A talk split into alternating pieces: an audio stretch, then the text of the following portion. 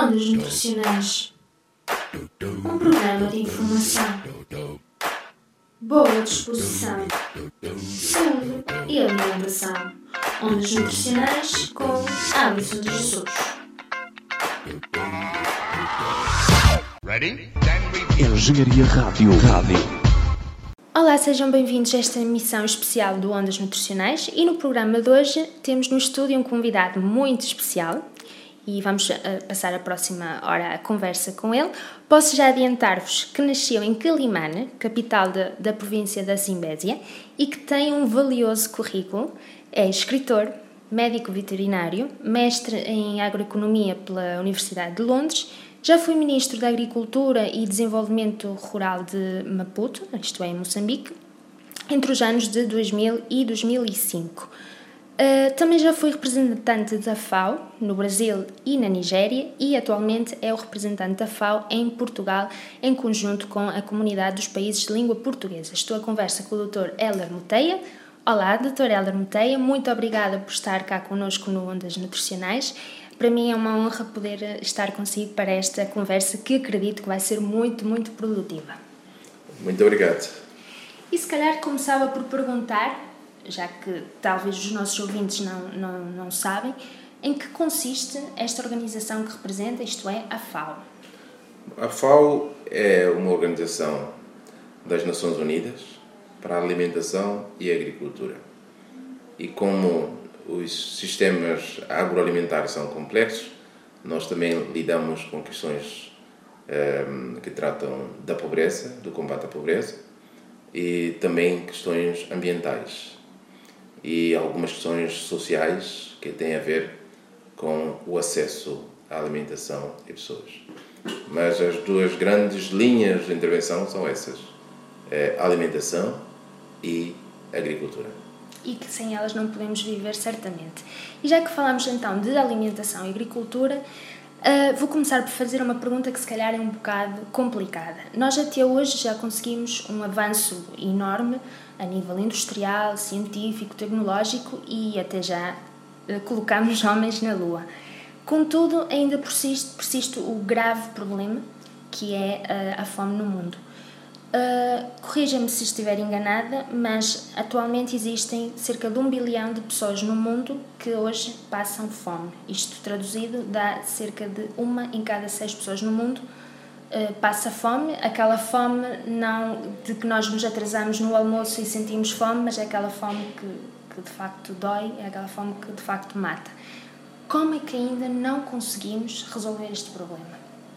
É verdade que de um modo global, nós dizemos que cerca de um bilhão de pessoas ou mil milhões de pessoas passam fome no mundo hoje, que é um número que não dignifica a humanidade.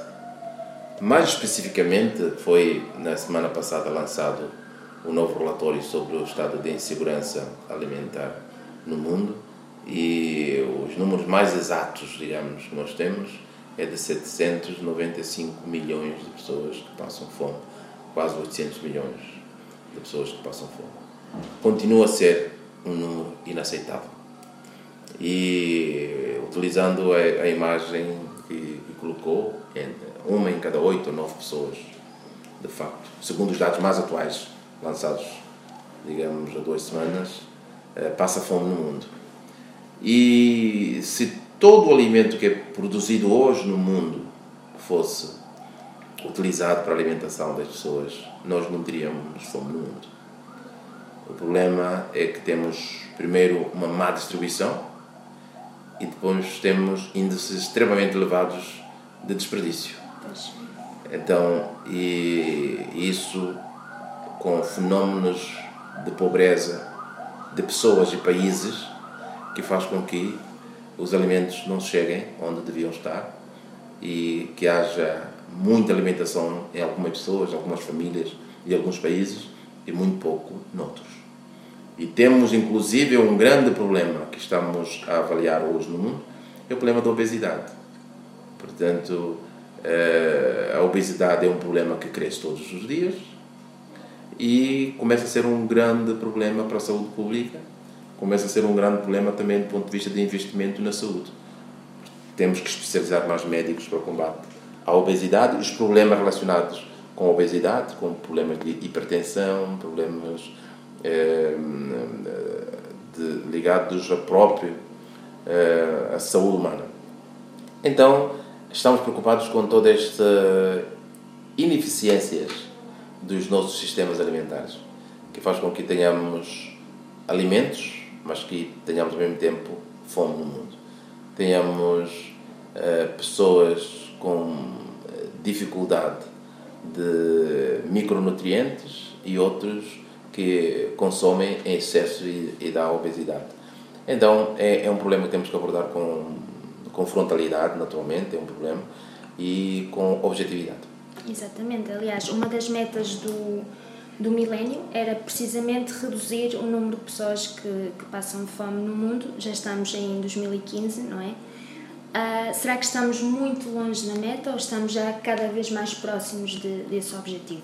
A nível, Sim. já que falou do sistema de distribuição dos alimentos, como é que, que tipo de atividades têm sido feitas para corrigir estes desequilíbrios a nível do sistema de distribuição dos, dos alimentos? Sim. O relatório que foi é, divulgado há duas semanas do Estado da Segurança Alimentar no mundo refere que, como humanidade, nós estamos exatamente sobre eh, aquilo que seria o roteiro traçado pelo, pelos Objetivos do Milénio. Eh, reduzimos praticamente em 50% eh, a incidência da fome no mundo. Naturalmente, como humanidade, é muito pouco. O único número com que devíamos estar satisfeitos é zero. É zero, exato. E isso obriga-nos a olharmos onde é que temos que acelerar o passo. Uhum olharmos um pouco para as estatísticas, para os fenómenos mundiais, porque em algumas circunstâncias a fome resulta não apenas de fenómenos uh, de disponibilidade de alimentos, há fenómenos sociais, uh, guerras, uh, catástrofes naturais e, e depois há também fenómenos de pobreza que devem ser abordados de maneiras específicas. Cada um destes problemas deve ser abordado que não haja conflitos, que é preciso também aumentar a disponibilidade de alimentos. Sabemos que em 2050 nós sairemos dos atuais 7 mil milhões de pessoas, portanto em inglês diz 7 bilhões de pessoas, eh, para 9 mil milhões, que são 9 bilhões de pessoas. E a produção deve aumentar em pelo menos 60%. Mas nós temos consciência de que é, é, os ganhos têm que vir do, da tecnologia, de aumento da produtividade, porque a capacidade de aumentarmos a área de cultivo é, é diminuta. É, o potencial de expansão é de apenas 20%, sustentável. Podemos expandir mais, mas já estaremos a pisar a linha da sustentabilidade. Então, isso obriga-nos a grandes reflexões, obriga-nos a utilizar a ciência, a tecnologia, obriga-nos a, a mudarmos de hábitos, mudarmos de paradigmas obriga-nos a começar um novo ciclo.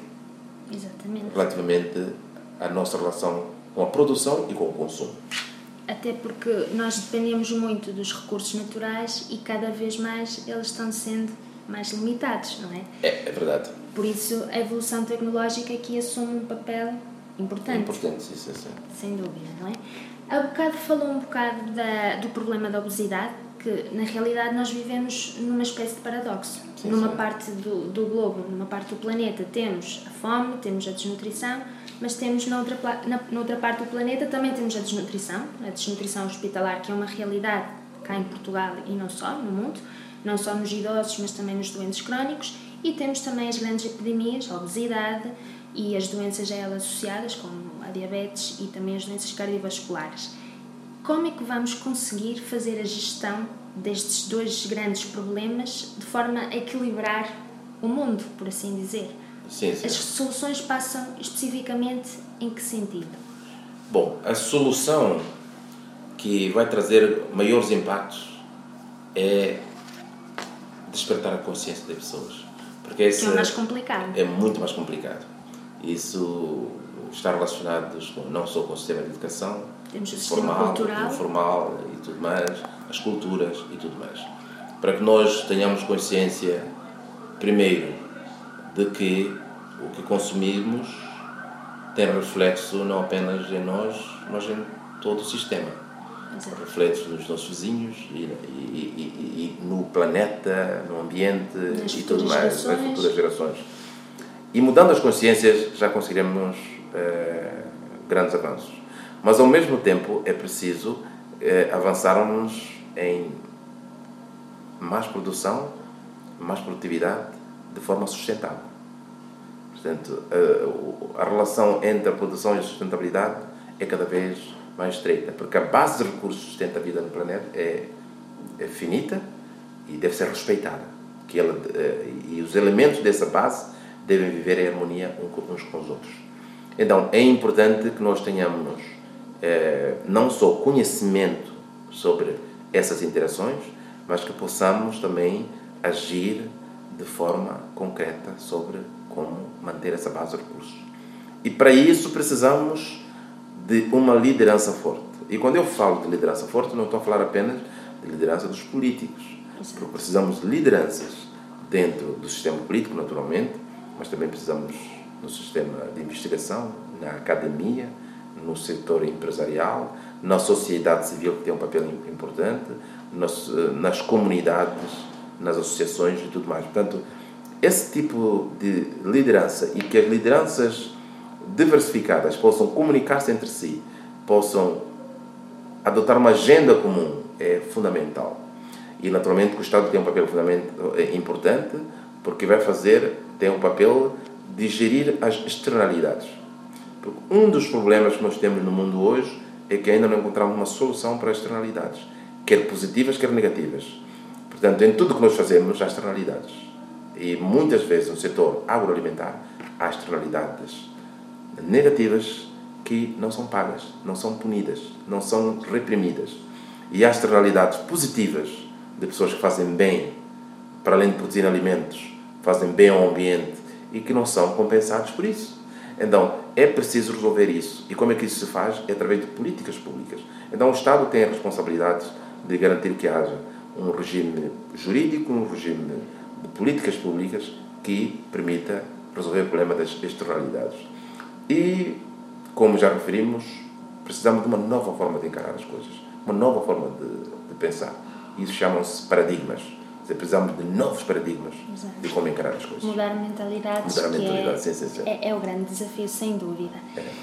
Considera que a alimentação poderá ser sustentável e ao mesmo tempo saudável? Sim, um sistema alimentar eh, sustentável tem que ser ao mesmo tempo saudável.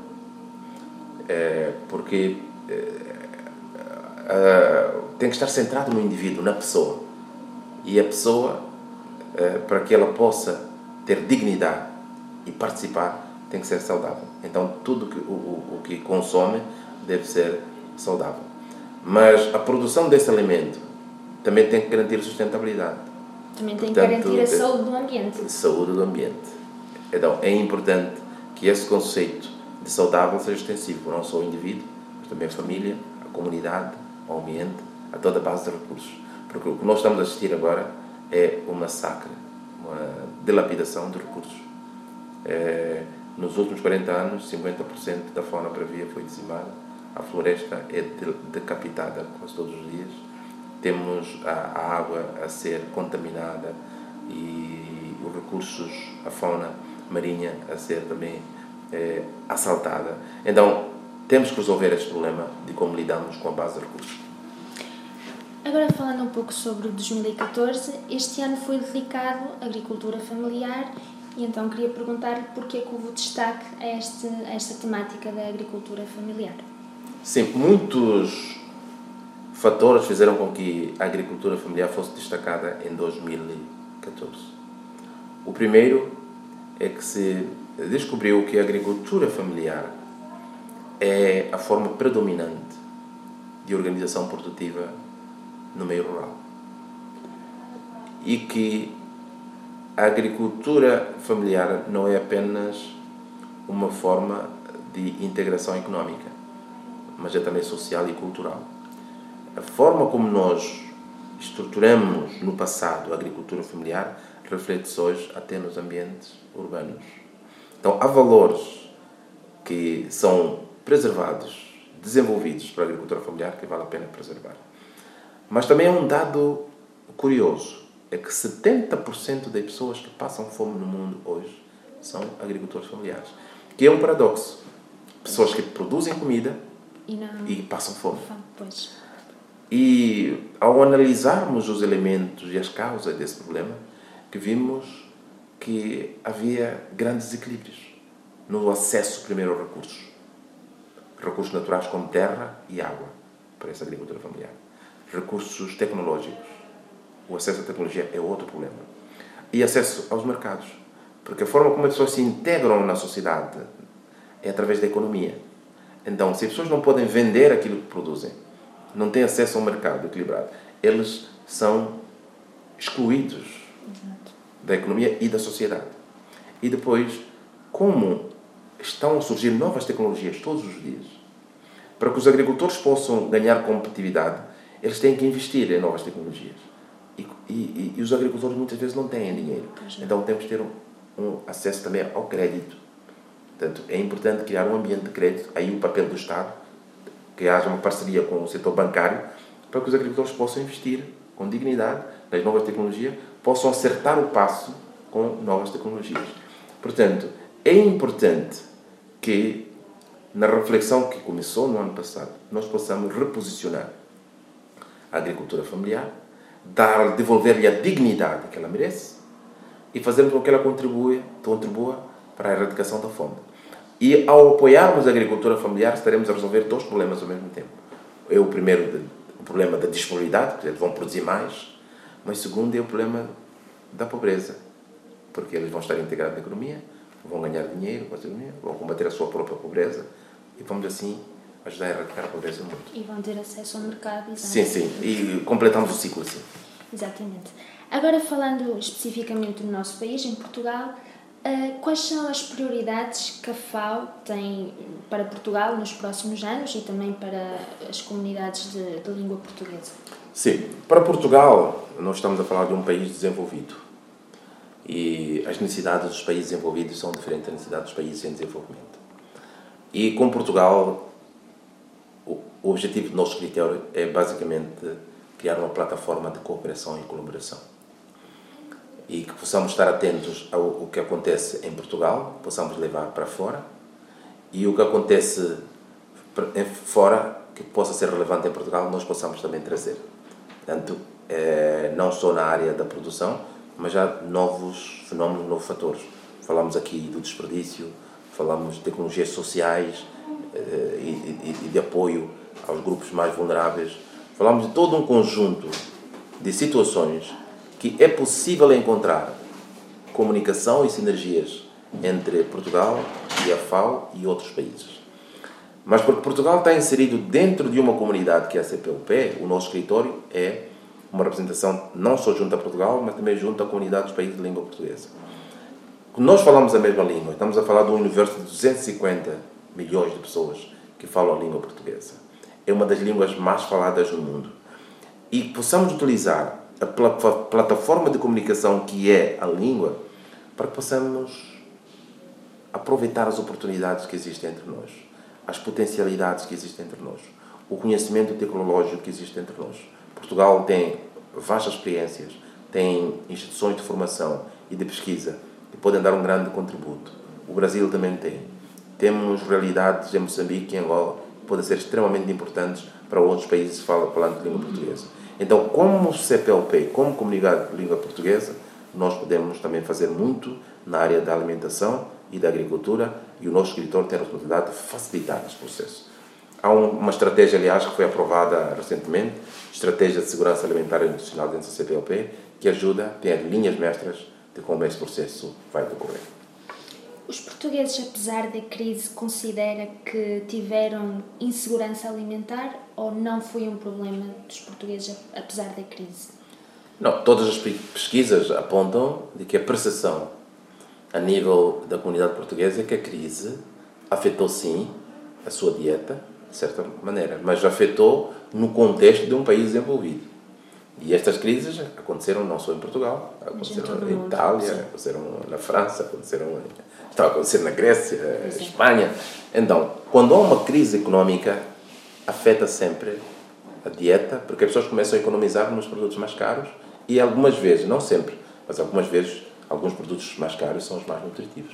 Portanto, as carnes começam a ser caras, as frutas costumam ser, eh, costumam, costumam ser, não todas, a fruta época normalmente não é muito cara, mas a diversidade de frutas, de legumes, as pessoas começam a economizar naqueles produtos mais nutritivos e isso pode ter uma implicação não só nos micronutrientes que são importantes, algumas vitaminas, alguns minerais que são importantes, mas também pode ter um efeito na obesidade, porque as pessoas começam a recorrer muito às massas alimentícias uh, e, e, alimentos baratos que podem causar, portanto, problemas de excesso de, de nutrientes energéticos que depois causam obesidade. Exatamente. Eh, como há uma crise, as pessoas tendem a tendência a optar pelos alimentos mais baratos, mais baratos sim, sim. que são, do ponto de vista nutricional, desequilibrados. São é calóricos têm déficit de, de nutrientes sim. fundamentais. E repetem sempre as mesmas coisas, não há diversificação, não há o equilíbrio. E, e, e também as crises têm um, um efeito, uh, cria uma certa insegurança. A pessoa não sabe se amanhã terá. Então, sempre que tem um prato cheio, ele consome o máximo, o máximo que pode. E isso já demonstrou, em vezes estudos, que a insegurança gera que as pessoas deixem de controlar o que consomem. Porque não sabem o que amanhã virá, se claro. será um dia com menos comida, então consomem então, o máximo. Consome isso faz, faz com que eles acumulem mais, mais gordura. A FAO tem, tem imensos projetos, entre eles a plataforma SCAN, que é Sharing Knowledge Agri-Food Networks, e também Juntos contra a Fome na CPLP. Eh, poderia explicar-nos em que consistem estes projetos e eventualmente outros projetos que estejam a decorrer, isto para os nossos ouvintes também terem uma noção do que é que a FAO tem desenvolvido? Sim, a SCAN é uma plataforma de tecnologia, de partilha de tecnologia. Eh, e fazem parte dessa plataforma os institutos de investigação, as universidades eh, e algumas instituições que trabalham com extensão agrícola. E que procura rapidamente circular informação tecnológica que possa ser útil e a custo zero. Portanto, são instituições públicas que oferecem serviços a custo zero e podem rapidamente partilhar entre si essa informação. E nós estamos a favor dessa iniciativa e a apoiar essa iniciativa. A campanha Juntos contra a Fome na CPLP resulta do facto de nós termos eh, constatado há dois anos eh, eram cerca de 28 milhões de pessoas que passavam fome dentro dos países da CPLP. Agora temos cerca, reduziu, então temos cerca de 22 milhões de pessoas que passam fome. E então, a CPLP não tinha sido desenhada para responder problemas ligados à segurança alimentar e nutricional no, no sentido food security estava desenhada mais para aspectos ligados à língua, à cultura. Então, esta incursão que a CPLP faz eh, gerou a necessidade de criar novas formas de abordar o problema. Aprovou-se a estratégia e esta campanha visa, primeiro, sensibilizar o público, a sociedade civil, que existe um problema, porque se a pessoa está no conforto de Lisboa, da cidade de Porto, ou mesmo em Brasília, não tem noção. E mesmo na capital, por exemplo, em Maputo ou em Luanda, não tem noção do que acontece nas comunidades mais rurais, nas comunidades mais carenciadas. Então, é preciso chamar a atenção. O problema existe. Porque algumas pessoas preferem dizer, olha, nunca vi o problema a quem não acredita se não puder tocar o problema. Então, chamamos a atenção, damos os números, as estatísticas. Segundo, dizemos que é preciso fazer qualquer coisa. Perante este quadro dramático, não podemos ficar indiferentes. É preciso fazer qualquer coisa. Os que puderem doar, podem doar. E, e, e o melhor donativo serão recursos para podermos investir em projetos projetos de produção, projetos de assistência social às camadas mais vulneráveis. Portanto, em resumo, a campanha Juntos contra a Fome na CPLP é, pretende abordar questões de disponibilidade de alimentos, ajudar a produzir, e também de acesso, combatendo a pobreza, e de utilização, uma vez que muita gente passa fome, não porque não tem alimentos perto, mas porque não sabe compor uma dieta saudável. Portanto, as pessoas têm, não, não valorizam por vezes até a fruta da época, a fruta local, acham que por ser muito abundante não deve ser útil, então não utilizam, não consomem. Então preciso dizer às pessoas que para comer bem não precisa de comer caro. É, é, possível comer barato, é possível utilizar o máximo a disponibilidade dos uh, alimentos locais. E um exemplo até que é aplicado em relação à vitamina C, que há tantas fontes de vitamina C imensas, uh, imensas que as pessoas não utilizam e que depois vão tomar suplementos de vitamina C é, é ridículo. Necessariamente, quando, quando nós temos as fontes é, alimentares. Sim, os cítricos, o limão anda por aí. É, temos a própria batata, a casca da batata. A casca batata. As fontes de vitamina C são imensas, imensas. e não faz sentido ir à farmácia comprar comprimidos de vitamina C. Então, alertar as pessoas sobre, sobre essas realidades é importante. Portanto, é a questão que já falámos de mudar as mentalidades. Sim, sim. Falando agora de outro problema que trouxe junto da crise, que é o desemprego jovem, que é sim, é uma sim. realidade em Portugal e, e em vários países uh, da Europa. Uh, do seu ponto de vista, até que ponto é que a agricultura poderá ser uh, uma solução para, para este problema? É verdade, cada geração tem os seus desafios. E o desafio que esta geração está a enfrentar, primeiro, é o êxodo global as luzes das cidades, as internets, eh, as, as festas, oportunidades e a confusão das cidades, eles, eles têm, é um imã.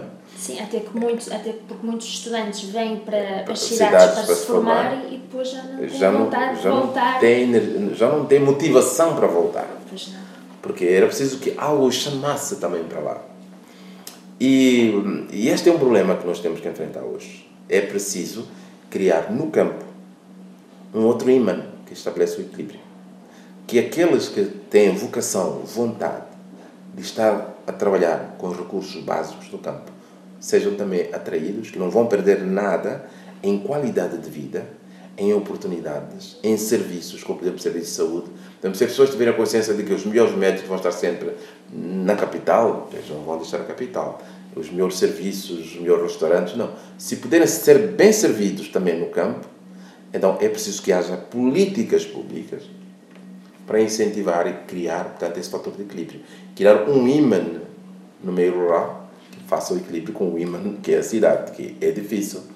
Inclusive, a projeção que as Nações Unidas fazem é de que em 2050 70% das pessoas vão viver em cidades. Isso já é uma realidade na Europa, quer dizer, aqui, dizer essa estatística na Europa, sim, sim. Não, não, porque mais de 70% já vive nas cidades na Europa, mas estamos a falar do mundo. E na Europa já será quase 100%, digamos. Será uma, uma urbanização muito elevada. Então é preciso contrariar isso, é preciso garantir que o, o campo não seja abandonado, o campo não seja entregue apenas à inércia de produzir. É preciso que eh, tenhamos os melhores no campo. Não só aqueles que não têm outra saída. Não. Os melhores têm que ser incentivados a voltar para o campo para que nós possamos ter comida de qualidade e pessoas que também produzam com sustentabilidade, porque isso é preciso ciência, é preciso conhecimento para produzir com qualidade. Os novos sistemas e técnicas de produção requerem informação e conhecimento. E temos que garantir que os melhores voltem para o campo e pratiquem a agricultura que queremos para o futuro. Portanto, é haver um equilíbrio e. Entre o campo e, e a cidade. Exatamente. Uh, segundo a FAO, e saberá dizer isto melhor do que eu, cerca de 1,3 mil milhões de toneladas de comida são desperdiçados por ano em todo o mundo. E já, já falamos também dessa questão do desperdício alimentar e é emergente mudarmos então a atitude que nós temos perante uh, os alimentos Uh, no passado mês realizou-se o Congresso de Nutrição e Alimentação organizado pela APN, Associação Portuguesa dos Nutricionistas, e foi assinado precisamente um compromisso da sociedade civil e do governo sobre esta temática do, do desperdício alimentar, que certamente é um, é um compromisso de todos nós. Uh, pode falar-nos então agora sobre este assunto e em que consistiu mais em concreto uh, este compromisso? Então, é, é, um, é um compromisso naturalmente da sociedade civil, eh, das entidades públicas e todos os atores da sociedade civil para uma abordagem de questões nutricionais como sistema e valorizando o papel de cada ator e valorizando também as prioridades. Porque muitas vezes uh, nós olhamos para o sistema, os sistemas uh, agroalimentares modernos não só produzem muito e têm uma má distribuição, mas também desperdiçam muito. E então o compromisso é que, futuramente, é, temos que prestar atenção a isso. O desperdício tem um custo. Um custo não só financeiro, mas tem também um custo social, aumenta a pobreza, e tem um custo ambiental, porque a produção dos alimentos é, é uma pressão sobre o recurso terra, é uma pressão sobre o recurso água e também emite dióxido de carbono no ambiente, contribui para o aquecimento global. Então, eh, a nossa capacidade de reduzir o desperdício vai fazer com que os alimentos sejam mais baratos, porque vai aumentar a disponibilidade, quer dizer, menos, menos coisas. Vamos estar melhor nutridos, porque grande parte dos alimentos são jogados fora, algumas até em forma de casca e de não sei o quê, que não são aproveitados. São mais nutritivos, inclusive, que o, o que é aproveitado. E, e havendo esse aproveitamento integral, eh, estaremos a dignificar a humanidade. Porque o, finalmente chegamos à conclusão de que o, o mundo é pequeno, os recursos são finitos e que devemos viver em harmonia com a base de recursos de vida no planeta. Exatamente, temos que zelar pelo, pelo, pelo, planeta porque ele nos dá tudo. É verdade. É ele que nós vamos buscar os, até o nosso, os nossos alimentos e a água que, de que não podemos deixar de, de viver. E falando agora então da água, já que toquei um pouco neste assunto, é muito comum haver conflitos nos países por causa da água Percebemos que a água é, sem dúvida, um recurso essencial, não podemos viver sem ela, mas de facto há vários uh, países que sofrem de conflitos por causa do rio. Lembro-me agora do Rio Jordão, que é motivo de conflitos entre Israel, entre a Palestina e também temos o, o Rio Nilo, a nível de, do Egito e do Sudão e da Etiópia. Quais são então os desafios que a humanidade enfrenta na gestão também da água? A água é um dos temas mais atuais da humanidade hoje. E também mais preocupantes. Mais preocupantes. É fator, é, é uma necessidade básica de cada ser humano, de cada comunidade, de cada cidade, de cada. E o, mas começa a ser um recurso cada vez mais escasso. Claro. Mais contaminado. Agroquímicos e muitas outras substâncias nocivas. E algumas bacias hidrográficas começam a ser críticas. Primeiro já há lagos e lagoas a secar. E por há rios. global. Yeah, por causa do crescimento global. E há rios que são críticos e fontes de conflito sociais.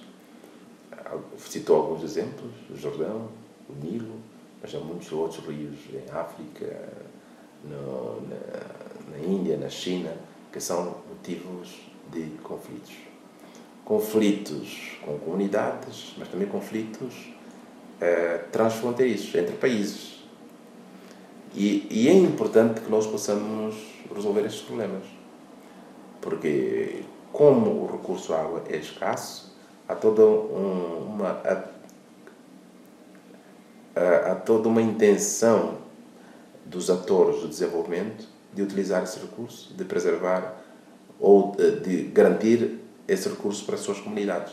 Então constroem-se barragens, desviam-se rios, alguns poluem os rios, dão-se o direito de poluir, e, e sabendo que o, o, rio passa por diferentes comunidades e passa por diferentes países, isso é um problema que pode até gerar guerras. Então, é importante que tenhamos uma gestão das bacias hidrográficas coordenada, integrada em que participam países, participam os, os cidadãos, as comunidades, e para que de facto o resultado seja que cada um seja bem servido do ponto de vista de acesso à água e de fontes de rendimento. Porque muitas vezes, com uma iniciativa que parece muito boa de construir uma barragem, nós estamos a prejudicar todo um conjunto de pessoas que vive, hora do turismo, no, no rio, hora da pesca, hora da agricultura, é importante que tudo seja coordenado, saber quais são os fluxos de água e qual é o padrão de qualidade a respeitar. E aí também a ciência tem uma palavra a dizer, pois as tecnologias podem ajudar-nos a preservar esse recurso, porque há formas de prevenir a contaminação das águas, há formas de não alterar os regimes agroecológicos, o regime de chuvas, e, e tudo isso faz parte de um sistema muito complexo e importante. Exato, e a água nós uh, recomendamos ingestão individual de pelo menos 2 litros por dia, fora os que são gastos para a produção dos alimentos e dos é animais. Verdade. Sim, há o conceito da água virtual.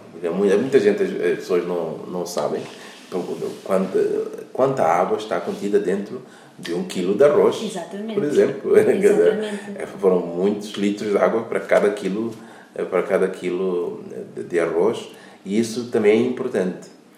É uma realidade que tem sido discutida é que atualmente a água doce que é utilizada, utilizada pela humanidade nas atividades humanas, quer para consumo, quer para a indústria, quer para é, 70% vai para a agricultura. 70% da água.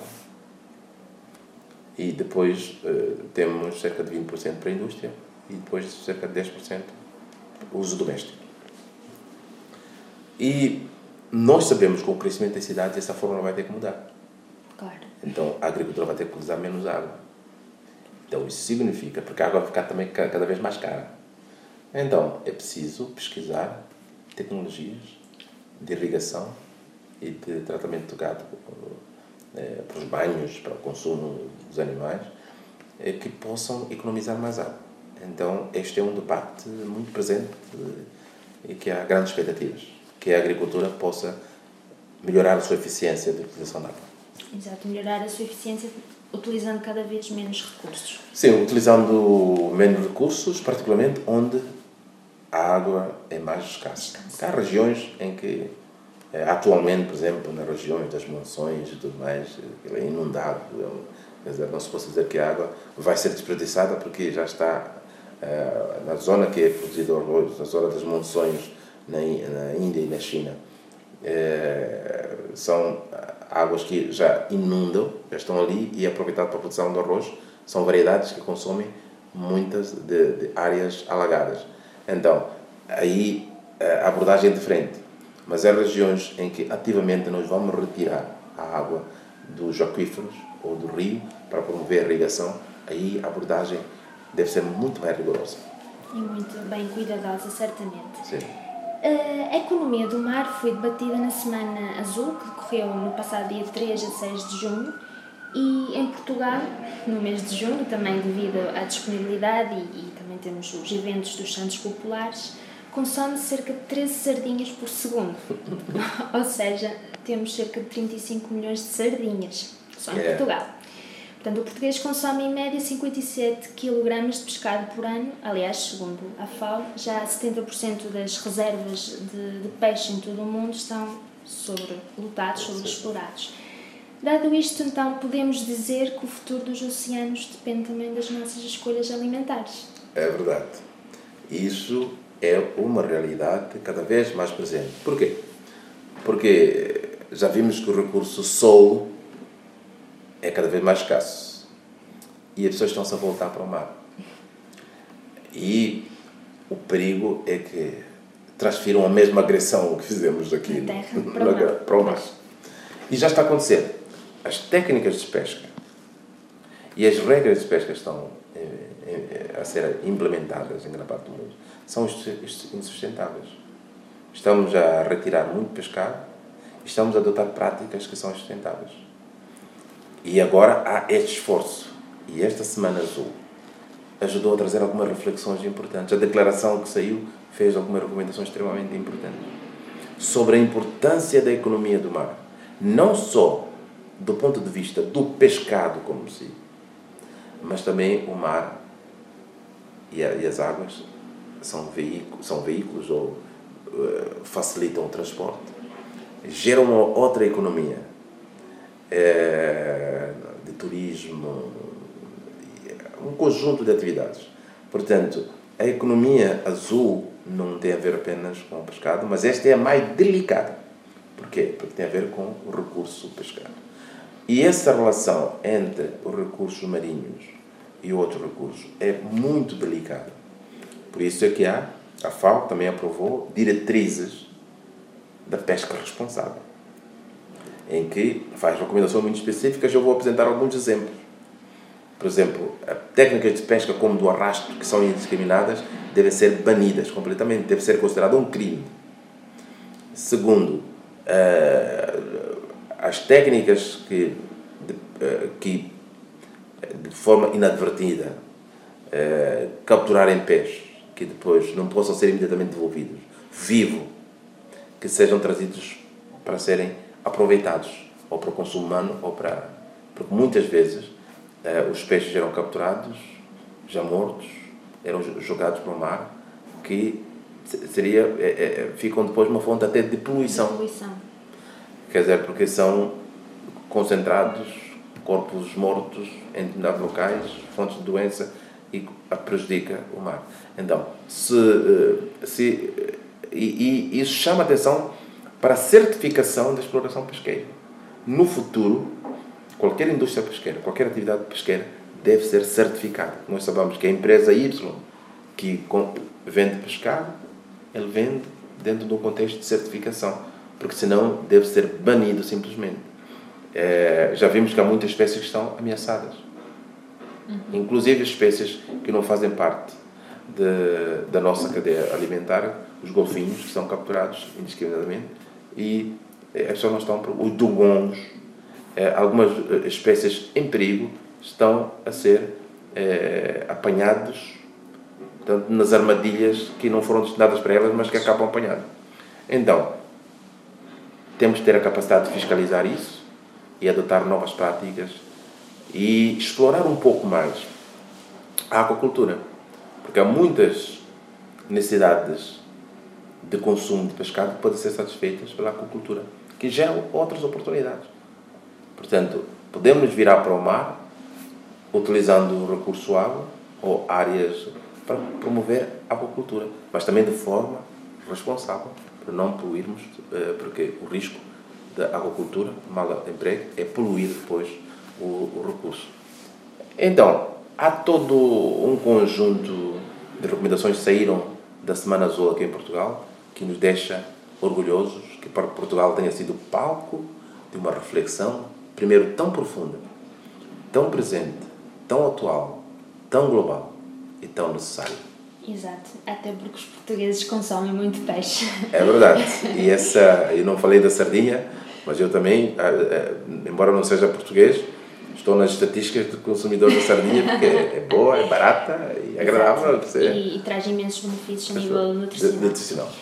Uh, nós agora chegamos ao final de, desta emissão, infelizmente era bom que tivéssemos mais tempo e nós, em todas as nossas emissões em que nos debruçamos sobre entrevistas, temos um questionário assim mais pessoal. E então eu começaria pela pergunta que era: se não estivesse a exercer o cargo que está a exercer atualmente, o que é que gostaria de fazer? Olha, é uma pergunta que eu, eu gostaria de responder, mas não posso. Digamos, eu vou responder essa pergunta, mas é uma pergunta que eu me faço muitas vezes e nunca encontrei uma resposta. De facto, eu tenho muitas facetas. Algumas delas já foram aqui colocadas. Eu gosto muito de escrever, sou escritor, Exato. gosto de ler. Eu nasci de uma família de camponeses, é, já produzi, já peguei na enxada, já peguei no foice, já peguei quase tudo. Então já produzi e, e também gosto muito de outras atividades culturais, para além da literatura. Já fiz teatro, é, já fiz um pouco de tudo na vida. E, e já fui professor, já dei aulas. Então, é, se eu não estivesse a fazer exatamente o que estou a fazer agora, é, eu ficaria bem em fazer qualquer coisa desde que me desse dignidade e que fosse uma coisa que contribuísse para uma sociedade cada vez maior quer seja na produção, quer seja na divulgação, quer seja no ensino, quer seja na política, também já foi político, né? Então, eu, eu acho que como ser humano, eu me sinto feliz de fazer o que faço, mas ficaria igualmente feliz se estivesse numa outra atividade. E, e aí, como ser humano, nós queremos é estar felizes, Exatamente. contribuir, ter o básico porque se nós refletirmos bem, e alguma vez eu fiz essa reflexão para mim, o que é que nós realmente necessitamos para viver? Precisamos de um pouco de comida, precisamos de ar fresco, não é? bem oxigenado, precisamos de uma paisagem linda para apreciarmos a vida, precisamos de, de, de um local para viver que nos proteja das intempéries e mais nada. É, para sermos felizes não precisamos muito. Nós muitas vezes é complicamos a nossa vida. Então, se eu puder ter uma possibilidade, uma oportunidade de fazer coisas simples, mas que me dêem básico, estarei muito feliz. E é, é muito bom ter essa atitude humilde, sem dúvida Sim. alguma. E o que é que mais valoriza numa pessoa? Para mim, eu, o que eu valorizo mais numa pessoa é a sinceridade, a honestidade. Estão um pouco relacionados. Porque, como seres humanos, nós somos seres sociais e, como tal, evoluímos, organizando-nos em, comunidades. E para nos entendermos como comunidade, a pessoa tem que ser sincera, honesta, direta. E, e este é, é um valor importante como ser humano e que para mim é fundamental. O resto é um complemento disso. A capacidade produtiva e tudo mais tem a ver um pouco com a honestidade, a sinceridade, o dever. Portanto, é a honestidade que leva ao sentido do dever, ao dever cívico e o dever de contribuir e de participar. Muito bem. E agora o antónimo, que é o que é que mais detesta? O que é a hipocrisia. Porque a hipocrisia é que está a, a destruir, destruir, o mundo. mundo. Porque as pessoas correm muito para o lucro, correm muito para a satisfação das suas necessidades, dos seus caprichos. E algumas vezes até fazem discursos muito bonitos em nome da humanidade e do bem público, mas que por detrás é destroem, corrompem, corrompem, matam, descaracterizam as comunidades e não, não olham nem fronteiras, nem limites, não têm o respeito pela dignidade humana e isso é uma consequência direta da hipocrisia. E agora uma pergunta difícil, se calhar. Um defeito, só um. Um defeito de quem? Seu. Um defeito meu. Bom, algumas pessoas dizem que eu sou muito teimoso. Ah, isso não é um defeito. É, eles apontam e falam às vezes muito zangadas comigo. Muito teimoso. Mas é, é, é, a teimosia que muitas vezes nos leva a concretizar os nossos objetivos. É. Então quero outro defeito? Se calhar. Não. Opa, como seres humanos, se calhar tenho que falar um pouco com o padre, o meu, com, com o Deve ter uma lista enorme. Mas, naturalmente, como seres humanos, temos sempre alguns defeitos. E pensando agora rapidamente, tirando essa. Porque essa da, da teimosia, porque os amigos dizem mesmo, és, és muito, és muito teimoso. É, é muito. Tinha mesmo que falar com o padre. Pronto, está está o segredo aqui instalado. e já agora um prato favorito, um de Portugal e um de, da sua terra, Moçambique. Olha, o... curiosamente, o prato que eu, que, eu, que eu gosto de consumir em Portugal é... são as sardinhas. é, porque é simples, é barato, é nutritivo e quando quentinhas, aquela nostalgia faz-nos voltar até a infância. É, é, aqui de Portugal. De Moçambique, nós temos um prato que aqui não, não serve muito, que nós chamamos matapa, que hum, são as folhas de, mandioca, de mandioqueiro, né, a planta que produz a mandioca, Sim. as folhas são trituradas, que, e faz-se é, um,